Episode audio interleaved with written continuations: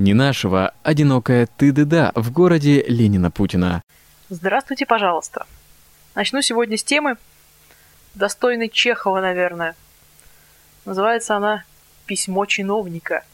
Дело в следующем. В прошлом подкасте я рассказывала, что велено мне было сделать баннер к первому сентября с кленовым листочком и надписью «Поздравляем всех учащихся с началом нового учебного года». Баннер-то я сделала, но эпопея с баннером на этом не закончилась, потому что мы решили, как послушные сотрудники государственного учреждения, отправить эскиз этого баннера в вышестоящую организацию с тем, чтобы нам проплатили счет за него. Я отправляю письмо по электронной почте большому чиновнику. И, значит, там прилагается эскиз, этого баннера, и я пишу, что вот такую вот ботву мы решили зарядить на 1 сентября детишкам. Приходит мне ответ, цитирую, все красиво, но поздравление с началом учебного года некорректно. Давайте нацболов поздравим с днем выпуска книги «Майн Кампф». Непрофильное поздравление. Прошу понять правильно зашибись. Я когда это увидела, особенно про нацболов и книжку Майнкамп, я как поплохела сначала. Потом начала просто ржать за компьютером, распечатала письмо, отдала своему начальнику. Тот отдал вышестоящему начальнику. В итоге все ржали дружно и говорили, что да, чиновник-то у нас непростой. Меня очень позабавило, как ассоциативный ряд у человека вырабатывается. 1 сентября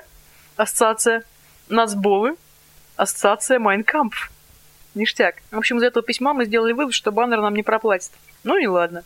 Я не могу удержаться о футболе. Ну, не столько о футболе даже, сколько о комментаторах спортивных. Вообще, наши спортивные комментаторы – это отдельная тема для большого разговора. Это как-нибудь я потом, наверное, затрону, а сейчас коротенечко. Есть у нас такой комментатор, господин Григорий Твалтвадзе. Комментаторы один другого хуже. Вот Валтвадзе в этом ряду занимает очень почетное место. Я помню даже, когда чемпионат мира был последний в Германии. Я за нашими комментаторами записывал, и Валтвадзе там был далеко не из последних, кто перлы выдавал. У меня даже записи эти сохранились, я, может, как зачитаю то, что я там записывал за ними. На этой неделе у нас играл наш любимый футбольный клуб «Зенит». Играл во втором раунде квалификации на Кубок УЕФА. Играл он э, с клубом «Вион» из Словакии, из города Златоморавца. У этого клуба игроки такими интересными фамилиями. Футболисты с фамилиями Ондрейка и Грегушка это еще так, это мелочи. Где-то посередине примерно, так по моему рейтингу фамилии, присутствует Андрей Чиж, а потом идут топовые фамилии игроков. Это Петр Курочка и Мартин Хрен. И венчает всю эту чудную компанию такой простой парень, словацкий футболист, причем, знаете, словацкий именно, которого зовут Лукас Пилигрини. Какие-то колготки были похожие, как-то они назывались, я, честно говоря, не помню, что тут типа того было. И, в общем, этот Твалтваза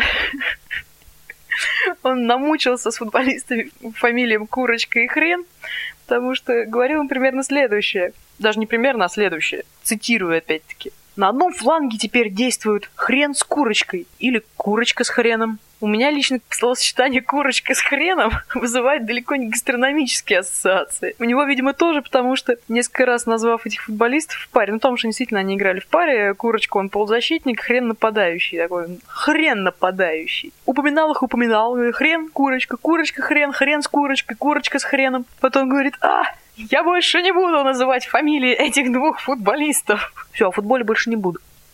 Теперь я о насущном поговорю, о хлебе насущном. Хотя и тут без футбола не получится, потому что есть у нас хлеб «Зенит» в городе Санкт-Петербурге. Ну, одна из хлебных фабрик, она выпускает линейку целую хлебов различных видов. Ну, вот все они идут под линейкой «Зенит». Там на упаковке нарисовано логотип клуба и расписание матчей на весь сезон в чемпионате России. А просто сам хлеб, который там есть у них один, очень-очень вкусный, со всякими зерновыми, семечками, со всякими делами, со злаками, прямо красота. Все время его покупаю. И тут покупаю, значит, очередной хлебушек. А у него на пакете пакет закрывает пластиковая такая клипса, на которой выбита дата изготовления. Я иду в магазин 1 сентября, в день знаний, покупаю хлеб. Дата изготовления значится 2 сентября 2007 года.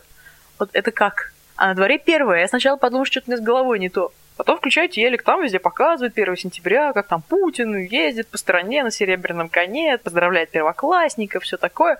Ну, думаю, точно 1 сентября. Но я еще все-таки, у меня крыша на месте оказывается. Думаю, как же так? Значит, я купила хлеб из будущего. Был фильм «Лангольеры» по Стивену Кингу, связанный с всякими временными перепадами, когда там люди туда попадали, то сюда, там что-то у них проблемы были с этим делом. Э, и в самом-самом конце фильма они попадают вроде как в свое время, почти в свое время, но на 5 минут раньше. Вот эти 5 минут, которые они проводят, до того, как нормальная жизнь должна начаться по обычному отсчету времени, они ходят по совершенно пустому аэропорту, людей там нету, есть только вот э, вещи. И поскольку они голодные, они находят сэндвичи, продавцов, естественно, или там каких-нибудь охранников, которые настучали бы им по рукам, нету. Они хватают эти сэндвичи и начинают их жрать. И тут же выплевывают и говорят, фу, они невкусные. Точнее, не то, что они невкусные, они безвкусные. А проходит 5 минут, шарманка запускается, начинается нормально отчет времени, и сэндвичи приобретают вкус, появляются люди, и все нормально. И я думаю, может, этот хлеб-то, который я купила из будущего, может, он тоже безвкусный. Я так с опаской открываю пакетик, достаю горбушечку. Нет, ну, знаете, нормальный хлеб из будущего. Врет Стивен Кинг. Я проверял. Ну и напоследок, что я хотела сказать. Василий Борисович, как же так? Я так молилась, я так мечтала.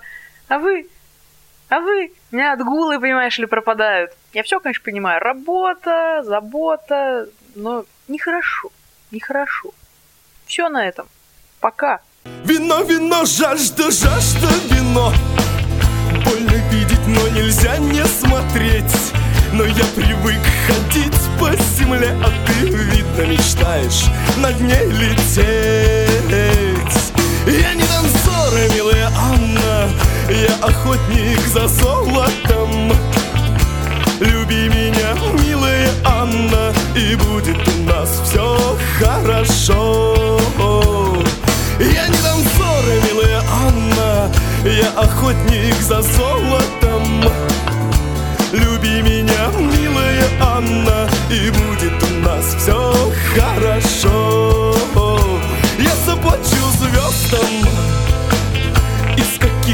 захочешь широт?